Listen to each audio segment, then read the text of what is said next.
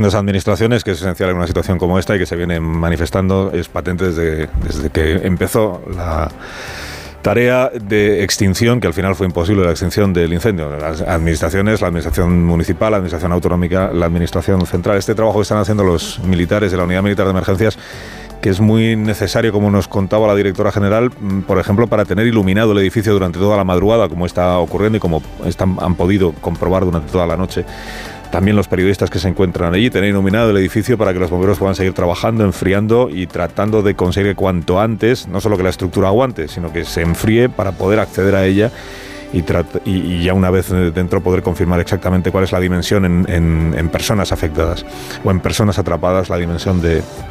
este enorme eh, siniestro, el trabajo de los drones, que también ha servido para avistar ya o para ver desde, desde lo alto pues, el edificio como está, las, las azoteas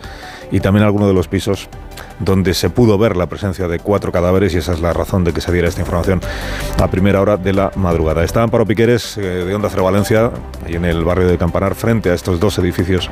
que han sido siniestrados y dispuesta ya también a contarnos la última hora de lo que allí se cuenta. Amparo, buenos días.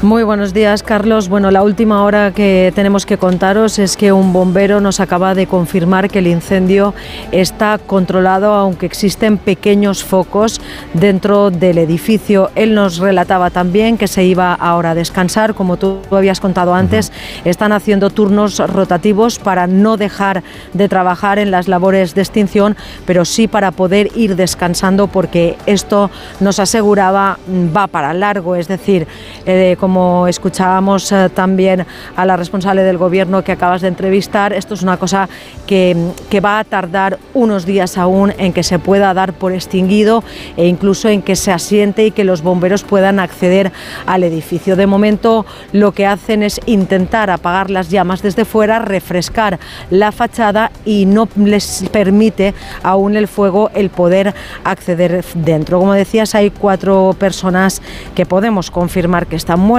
entre 19 o 20 que están desaparecidas y 14 personas heridas. Seis de ellas, seis de esas personas son propios bomberos que se vieron afectados por la virulencia del fuego inicial.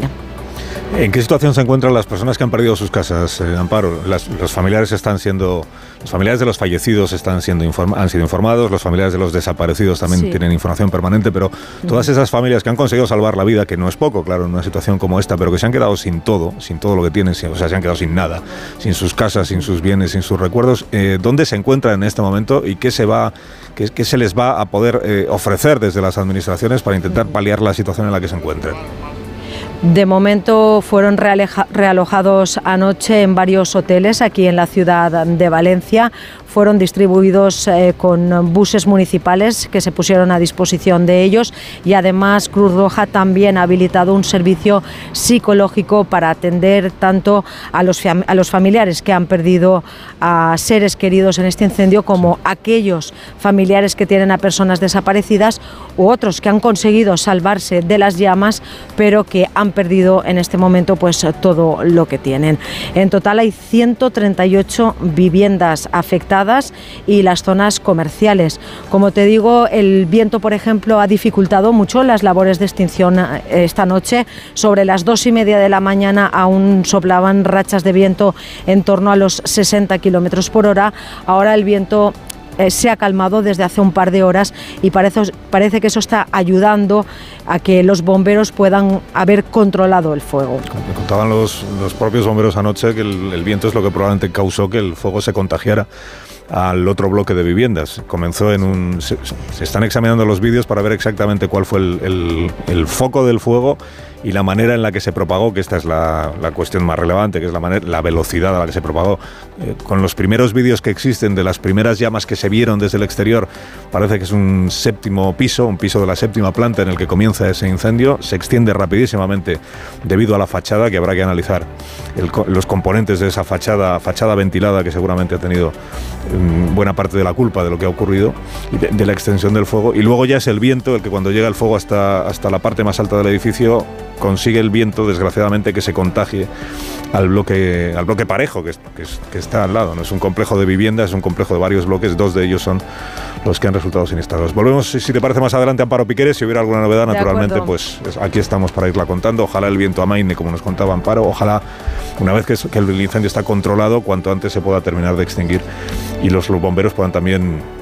eh, descansar en algún momento. Los relevos que se vienen produciendo durante toda la madrugada. Eh, insisto, barrio del Campanar de Valencia el relevo de los bomberos, el trabajo de los bomberos, el enfriamiento del edificio, tratar de evitar que se pueda producir el, desplome y luego poder empezar